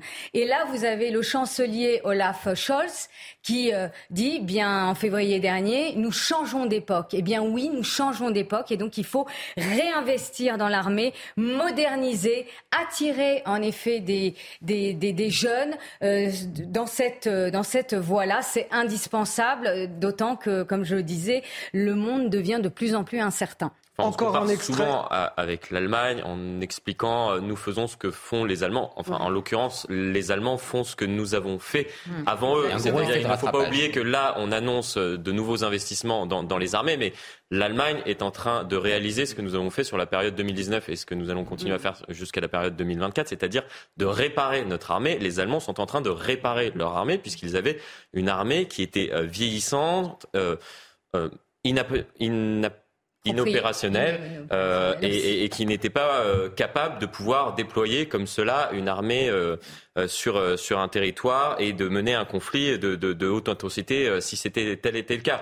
Là, nous avons fait cela. Il est bien de se comparer aux, aux, Allemands, mais nous basculons dans, une, nouvelle ère. Et d'ailleurs, c'est assumé également par le, par le président de la République. C'est-à-dire qu'on a changé d'époque avec ce qui s'est passé en Ukraine. Et grosso modo, il n'y a pas que l'Ukraine. C'est-à-dire ce qui est en train de se passer également au niveau de, de Taïwan, puisqu'on on est très focalisé depuis, un an maintenant sur l'Ukraine, mais, les menaces sont multiples sur l'ensemble de, la planète. Et c'est tout cela qui est regardé euh, aussi. On va écouter encore un extrait du chef de l'État Emmanuel Macron lors de ses vœux aux à, Mont-de-Marsan euh, dans les Landes. Et je vous fais réagir juste après Benjamin Morel. Il parle de l'intérêt de la France, l'intérêt des Européens aussi hum. euh, dans le monde. Écoutez-le. Nos défis pour demain, c'est d'abord continuer à défendre des intérêts qui ne varient pas, c'est-à-dire la défense du territoire national, et en particulier de nos outre-mer, de nos concitoyens. C'est la sûreté de notre voisinage proche, de la Méditerranée aux Balkans, du proche Moyen-Orient jusqu'à l'Afrique, et la lutte contre le dérèglement climatique, toujours et encore, bien entendu. Enfin, c'est assurer, si les circonstances l'imposaient, que la France serait capable de construire et de commander une coalition de premier rang avec ses partenaires pour défendre les intérêts de l'Europe ou de ses alliés. C'est une responsabilité qu'elle seule en Europe continentale serait capable d'assumer et nous devons en avoir les moyens. Vous êtes d'accord avec ce qu'il dit? Oui, il y a un changement de paradigme chez Emmanuel Macron hein, sur le sujet de l'Europe notamment. On voit qu'il se met dans une position de leadership et plus forcément de coopération à tout prix. Donc là encore, il prend acte d'une évolution du jeu géostratégique. Je voulais revenir deux mots sur la comparaison avec l'Allemagne. C'est tout à fait vrai, d'autant que l'armée allemande est aujourd'hui une armée qui, au-delà des aspects matériels, est une armée fondamentalement dysfonctionnelle pour des raisons en réalité d'organisation, etc., d'application d'une forme de droit du travail classique au sein de l'armée allemande. Bref, ça marche pas très bien. En revanche, on doit toujours plus investir que l'Allemagne, pour deux raisons. Mmh. La première raison, c'est qu'on a le nucléaire. Et le nucléaire nous coûte très cher. C'est très bien, c'est nécessaire, mais ça prend une part importante de notre budget de la défense. Donc en réalité, quand on compare, il faut comparer le budget qui part sur le conventionnel. Et là, évidemment, il peut y avoir rapidement un déséquilibre. Ensuite, on a une politique qui se veut plus indépendante que celle des Allemands. Les Allemands sont clairement inscrits dans la logique de l'OTAN. La France rentre dans des opérations qui sont, des opérations singulières. Pensez au Mali, etc. On veut une force de projection qui soit indépendante des Américains. On mène des opérations qui sont indépendantes de l'OTAN. Évidemment, pour projeter les troupes, les maintenir, bah, ça coûte de l'argent. Et si vous le voulez bien, on va marquer une courte pause. On revient dans un instant, 13h30, pour un nouveau rappel de l'actualité. On parlera ensuite des vols à l'étalage euh, dans les grandes surfaces notamment. Le coût est assez important, 5,3 milliards d'euros. C'était le, coût révélé de ces vols à l'étalage en 2017. Alors ça date, mais euh, depuis ça a fait qu'augmenter. Donc c'est un phénomène dont on va parler dans un instant sur ce plateau. Vous restez avec nous euh, dans Midi News, on est ensemble jusqu'à 14h. De retour dans Midi News avec mes invités les plus bavards, je dirais Benjamin Morel et Naïma M. Fadel, qui oh. parlent pendant que je parle. Des accusations totalement gratuites, vous n'avez aucune preuve. vous, avez parlé, vous, avez parlé, doucement, je vous pardonne. Mais vous allez pouvoir parler longtemps avec moi, on a encore une demi-heure ensemble pour euh, débattre. On va parler des vols à l'étalage dans un instant, avec vous, mais également avec Raphaël Steinville, Najwa Haïté et bien sûr Eric de Riedmaten, notre spécialiste économie sur ce plateau. Avant de commencer, tout de suite le rappel de l'actualité, c'est avec vous Audrey Berthaud. C'est le dernier jour du procès euh, Axel Dorier, cette jeune femme de 23 ans fauchée euh, par une voiture puis euh, traînée sur 800 mètres. Hier, le conducteur était à la barre. Il dit ne pas avoir vu la jeune fille quand il l'a percutée. Aujourd'hui, ce sont les plaidoiries des parties civiles de la défense. Le verdict est attendu dans la soirée. En Guadeloupe, un quart des jeunes ne sont ni en études, ni en emploi, ni en formation. C'est 27,3% précisément des 15-29 ans et c'est deux fois plus qu'en métropole. Selon cette étude de l'INSEE, ces écarts s'expliquent par l'exiguïté du territoire et l'étroitesse du marché économique. La situation est similaire en Martinique. Et puis Google annonce la suppression d'environ 12 000 postes dans le monde. Le secteur de la tech continue d'être touché par de lourdes vagues de licenciements. Le géant technologique américain est mis à mal par le contexte économique actuel, ce qui le contraint donc à réduire ses effectifs. Merci euh, Audrey Berthaud pour ce rappel de l'actualité. Non, je sais pas, on m'a dit tu lui dis au revoir dans l'oreillette, donc je me suis dit bah, elle va s'en va. Vous partez en vacances peut-être Audrey Non, en week-end. En week-end, je vous souhaite un excellent week-end Audrey. Merci à vous. Merci euh, pour cette matinée d'infos. On va parler des vols à l'étalage, ce phénomène dont parlent assez peu finalement les, grandes enseignes, et, pourtant ça représente un, manque à gagner énorme, euh, un produit oublié involontairement ou volontairement au fond d'un sac ou glissé dans son blouson dans les grandes agglomérations. En 2021, ce phénomène a progressé de près de 15%. On fait le point avec Maëva Lamy et juste après avec vous, Eric de Ridmaten. Sur ces images de vidéosurveillance filmées le 10 janvier, un homme glisse discrètement une doudoune dans sa sacoche. Quelques minutes plus tard, c'est un couple qui dérobe deux par cas. Préjudice total 700 euros selon le responsable du magasin. Lassé de ces vols à répétition, il a décidé de diffuser les images. Moi, je veux bien tous ceux qui me disent qu'il faut mettre un vigile. On met un vigile le samedi. Mais là, le vol a eu lieu un mardi. On avait certes du monde, mais euh, les vendeurs et les vendeuses ne sont pas là pour faire de la sécurité. Nous, on les forme à vendre et à accompagner les clients. On ne peut pas passer son temps à faire de la sécurité. Un phénomène en expansion. Dans les principales agglomérations, 23 377 vols à l'étalage ont été portés à la connaissance des policiers en 2021, un chiffre qui a bondi à 26 829 en 2022, soit une hausse de 14,77%. On voit des, vols de nourriture de personnes qui, qui jusqu'à présent, euh, ne faisait pas trop parler de, je pense, aux personnes âgées ou alors aux étudiants. On voit aussi euh, les vols opportunistes, à savoir, euh, bah, on trouve que la note est un peu trop chère, ça a augmenté, et puis je me bats un peu contre le système. Et après, bah, le vol organisé. Et nous, ce qui nous dérange un peu, c'est que tous ces vols-là, viennent aussi alourdir la prise de plainte et le traitement judiciaire. D'après une étude menée en 2018 par le cabinet lyonnais Panot, ces vols représentaient en 2017 un manque à gagner de 5,3 milliards d'euros pour la grande distribution. Alors Eric de Maten, qu'est-ce qu'on peut faire face à ça? Bah, écoutez, pas grand-chose. Parce que, bon, d'abord, un, les hypermarchés, supermarchés veulent pas réagir. Hein, on appelait ça la démarque inconnue autrefois, c'est-à-dire c'était la soustraction entre ce qui mm. rentre et ce qui sort. Et là, ils veulent pas parce que d'abord le, dépôt de plainte n'est pas, il n'y a pas de plainte en fait pour pour vol à l'étalage, ça n'existe pas.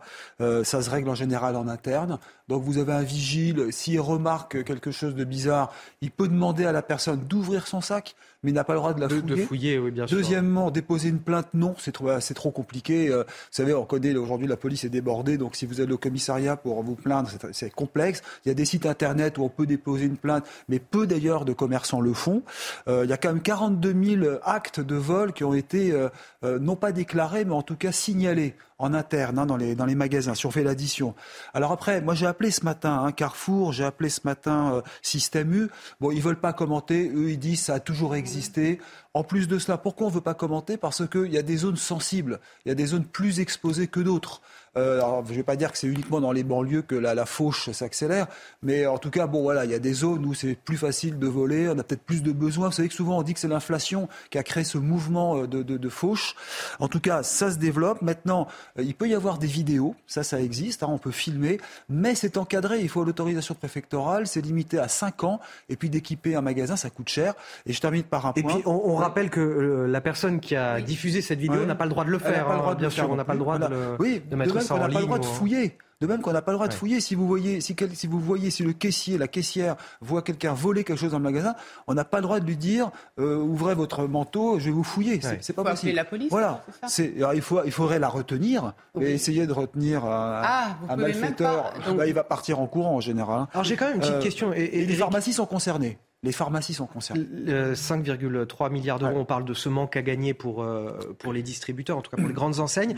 Euh, mais est-ce qu'ils n'intègrent pas ça quelque part dans leur marge quand même C'est ce qu'on dit. Les grandes surfaces, ils l'intègrent dans les grandes surfaces. Alors le 5 Alors, milliards... Ça rend pas le phénomène plus acceptable, on est d'accord, mais euh, c'est quand même quelque chose qu'ils intègrent. Inconnu. C'est j'achète un stock, je le revends il manque, euh, vous savez, quand on faisait les, toujours les inventaires de fin d'année, hein, bah, il manque de la, de la marchandise, bah, c'est intégré dans les marges, effectivement. Non, parce que la problématique n'est pas du tout la même, effectivement, dans la grande distribution ou dans les petits commerces, où là, c'est quand même beaucoup plus embêtant. Je pense qu'à ma mère qui était commerçante dans le prêt-à-porter, justement, et qui était confrontée à ça, elle était toute seule dans son magasin, c'est très compliqué. la pomme du mar... Qui a volé la pomme, l'orange effectivement, pour les commerçants. Et c'est toute la difficulté parce qu'effectivement, mettre en place un vigile, hmm. c'est un coût. Ah oui C'est un coût et c'est pas normal. Hmm. Et en même temps, quand vous voyez quelqu'un qui a volé, hmm. c'est difficile d'intervenir parce que vous avez peur aussi pour. Euh, d'une agression. Donc c'est toute la difficulté. Et c'est vrai que ce que disait euh, ce, commerçant, porter plainte, mais finalement, le policier d'ailleurs le disait lui-même, Comment faire pour mmh. prendre en, charge cette plainte et pouvoir aussi faire toute l'enquête, etc. Il n'y a pas d'amende possible. Il y a tellement. Il n'y a pas d'amende possible. le commerçant n'a pas le droit de faire payer euh, la, marchandise majorée. Il peut dire vous, me devez ça, payez-le, mais il n'a pas le droit de dire je rajoute X%. Vous voyez, enfin, le côté verbalisation. En fait, le commerçant a peu de moyens. Euh, du coup, donc c'est la porte ouverte à encore plus de vols. Mmh, non, mais c'est triste à dire, mais on voit bien qu'aujourd'hui, on est pas forcément. Euh, je m'explique. Là où, euh, où, vous avez raison, c'est vrai que euh, dans le code pénal, c'est c'est trois ans de prison et 45 000 euros d'amende. Mais exactement, ça c'est le principe. Et bien sûr, il y a beaucoup d'exceptions parce que. vous le disiez très justement, il y a peu de plaintes parce que ça, ça concerne souvent des produits dont le prix est à quelques euros, donc c'est sûr que on préfère pas porter plainte. Sauf que quand, quand ça arrive, quand ça arrive, et ça peut arriver pour avoir euh, défendu une victime de vol euh, à l'étalage, donc un commerçant, eh bien la sanction peut porter sur une amende qui peut s'élever à hauteur de 500 euros, mais là c'est le procureur de la République qui en décide, ou soit euh, des travaux d'intérêt d'intérêt général. Donc tout ça pour dire que euh, souvent, nous, en tant qu'avocats, euh, quand on défend euh, le délinquant, bon, moi, ça m'est pas encore arrivé, j'ai défendu la victime, eh bien, le prévenu, l'avocat du prévenu peut invoquer, peut invoquer l'état de nécessité. C'est dans le code pénal. C'est-à-dire, c'est-à-dire, je, m'explique, une mère qui dit, eh bien, monsieur le juge, je n'ai pas assez de moyens pour nourrir ma famille. mais la justice, là, dans ces cas-là, elle, elle, peut, elle demeure sévère, elle peut être sévère. Soit, eh bien, l'état de nécessité est accepté par peut le justifier, euh, un vol alimentaire, par exemple. Mais c'est un vol alimentaire, c'est pas des bijoux, par exemple. Par contre, le, il y a des juges qui euh, estiment que ça doit être malgré tout, malgré l'état de nécessité, avec ces taux d'inflation qui augmentent, eh bien, la sanction. Alors, je, je voudrais qu'on invoque un, point sociologique surtout sur ces, sur ces vols à l'étalage. Euh, récemment, et c'est ce qu'on entend dans ce reportage, des vols de personnes âgées ou d'étudiants, en tout cas des mm. personnes qu'on ne voyait pas auparavant. Et là, il y a l'inflation qui est aussi passée par là, la crise que l'on traverse. C'est pour ça que je pense qu'il euh, faut vraiment prendre ce sujet qui a toujours existé, mais euh, s'arrêter sur ces, ces, 14% d'augmentation et, essayer de, de, comprendre ce que cela dit de, de l'état de la société, peut-être de l'état de paupérisation avancé de, notre société.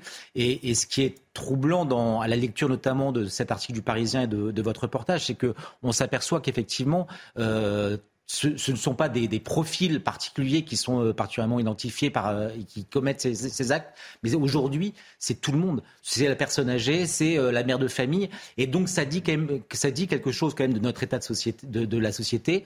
vous parliez de cet état de nécessité, mais aujourd'hui face à une inflation qui qui, est, qui, a, qui a explosé, quand même elle aurait pu être limitée par par un certain nombre d'initiatives du gouvernement on voit que sur un certain nombre de produits alimentaires notamment, euh, ce n'est pas 5,5% comme le dit le gouvernement, mais bien davantage. Et est-ce qu'on ne retrouve pas finalement dans ces 14% euh, de, hausse de, ce vol à l'étalage cette répercussion de ces, de ces hausses de prix sur les pâtes, sur un certain nombre de, de biens euh, de première nécessité Moi, c'est ça qui me qui me trouble, qui, euh, qui m'alerte, qui me, qui me dit que la France euh, va mal, quand des, des, personnes euh, civilisées, éduquées, en viennent aujourd'hui à, à commettre ce, genre de petits larcins pour finalement juste vivre, c'est que tout part à.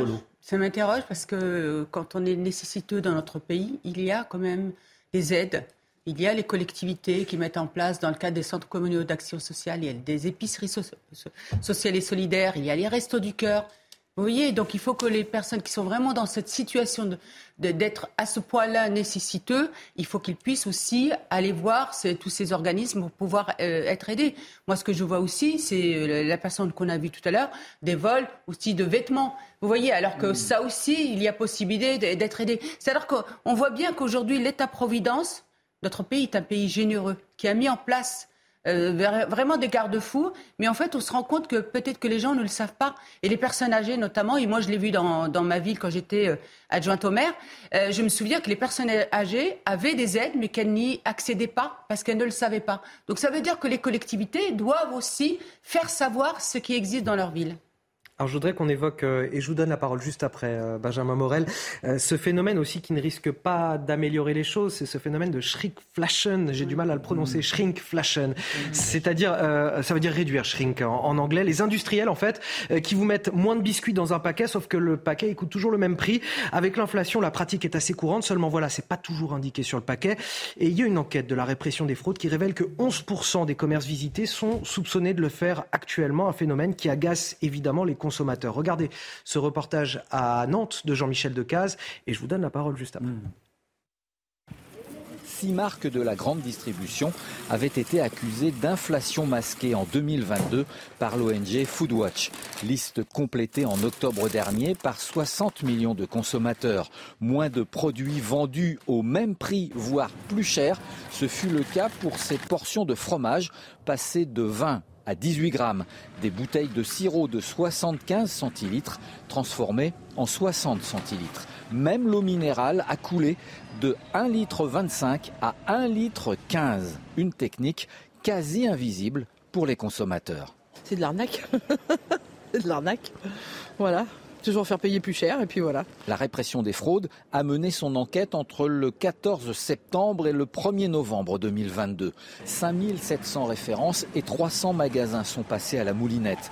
Conclusion, les inspecteurs ont constaté 11% d'anomalies pour les produits alimentaires et 10% sur les produits d'hygiène. C'est une façon de faire semblant de ne pas augmenter les prix, mais de toute façon ils augmentent. Les consommateurs qui constatent des cas d'inflation masquée peuvent dénoncer les produits et donc les marques sur le site de la répression des fraudes Signal Conso.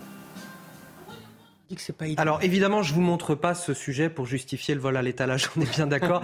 ce que je veux dire, c'est que pour faire le lien avec le sujet précédent, c'est qu'on avait un, membre des forces de l'ordre, un syndicaliste des forces de l'ordre, qui nous disait il y a donc euh, euh, ces nouvelles personnes qui volent parce qu'elles sont dans le besoin, il y en a d'autres euh, qui font presque de manière militante parce qu'ils estiment se rendre justice par rapport aux prix qui sont imposés par les distributeurs et les industriels. Voilà le, bien sûr, l'argumentaire qui est développé par certains. On peut évidemment comprendre les consommateurs qui sont indignés, qui ont l'impression d'être floués. Et Et en effet, il y a un sujet qui est presque un sujet d'honnêteté, c'est-à-dire que si vous n'affichez pas la donne, ça pose un problème. Après, je ne veux pas non plus être trop dur avec les industriels, c'est trop facile, en disant grosso modo, bah, écoutez, euh, les industriels ne jouent pas le jeu. La réalité, c'est que les industriels, pas la distribution, les industriels sont les premières victimes. Il y a une PPL qui est passée il n'y a pas longtemps, soutenue par Frédéric Descrozailles, qui avait justement pour but de rééquilibrer quelque peu les rapports entre industrie et euh, aujourd'hui euh, la distribution. Les industriels, c'est ceux qui sont sujets à la hausse des coûts de l'énergie à la hausse des coûts des matières premières. Et grosso modo, si on veut maintenir un tissu industriel, notamment en matière alimentaire, il faut qu'il y ait un marché intérieur et que ce marché intérieur les porte un minimum. D'où le fait qu'aujourd'hui, face à une situation qui peut faire que beaucoup de consommateurs les abandonnent, eh bien, ils choisissent un petit peu eh bien, de contourner le problème. Donc, entre guillemets, il faut être là-dessus relativement euh, modeste et prendre un petit peu de recul. Ensuite, sur le sujet de l'inflation des produits alimentaires, il y a deux thèmes qu'est-ce qu'on fait pour lutter sectoriellement contre cette inflation? Tout à l'heure, le chiffre de 14% que vous montriez en renvoie un autre. Quand on regarde le panier de la ménagère sur notamment les produits de première nécessité, il a augmenté de 15%. Pas forcément le lien de cause à effet, mais quand même, il y a un parallèle qui est intéressant.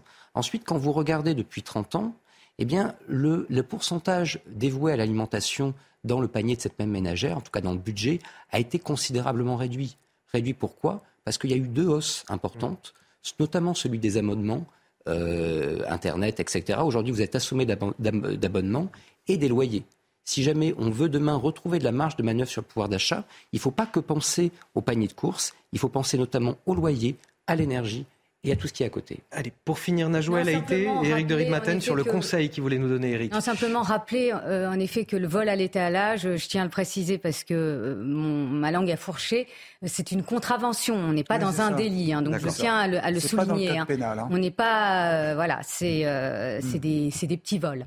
Euh, ensuite, je poursuis et je rebondis sur ce que vient de dire Naïma Mfadel, parce que juste après, j'ai eu un, un texto d'un policier qui me dit le problème, c'est que aussi vous avez des personnes qui, par dignité, Mm. ne veulent pas aller oui, euh, se présenter euh, devant les associations, se présenter euh, également à la mairie pour être accompagnés parce que par dignité, ils, ont l'impression de quémander. C'est pour ça que moi, il y a ce souci-là. Exactement. C'est pour ça que je voulais mettre en place et j'ai pas pu le mettre les tickets achats en fait. C'est-à-dire vous, vous allez en grande distribution, vous faites vos courses et vous donnez ce ticket. Parce qu'effectivement, il y a des personnes qui ne pouvaient pas par dignité, mm. parce qu'elle elle, ne le pouvait pas, mm. aller dans une épicerie sociale ou solidaire.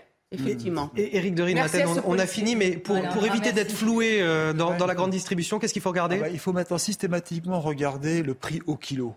C'est-à-dire que non pas regarder le prix du paquet, mais le prix au kilo. Et là, vous pouvez et faire des comparatifs qui sont intéressants, évidemment. Parce que souvent, les, des bouteilles de, sirop qui étaient à un litre ou de euh, soda, par exemple, sont passées à, 70 centilitres. Vous vous rendez compte, ça a quand même pas mal diminué. On arrive malheureusement à la fin de cette émission. Ça passe vite. ça passe vite. Et j'en profite pour vous remercier, Benjamin Morel, Naïma Mfadel, Eric de Ridmaten évidemment, Najouel Haïté et Raphaël Steinville. Vous restez avec nous sur CNews, l'information continue. On va parler dans quelques minutes à 14h avec Lélie Mathias de la réforme des retraites. C'est la belle équipe. À tout de suite. Even on a budget, quality is non-negotiable. That's why Quince is the place to score high-end essentials at 50 to 80% less than similar brands. Get your hands on buttery soft cashmere sweaters from just 60 bucks, Italian leather jackets, and so much more. And the best part about Quince, they exclusively partner with factories committed to safe, ethical, and responsible manufacturing. Elevate your style without the elevated price tag with Quince. Go to quince.com slash upgrade for free shipping and 365-day returns.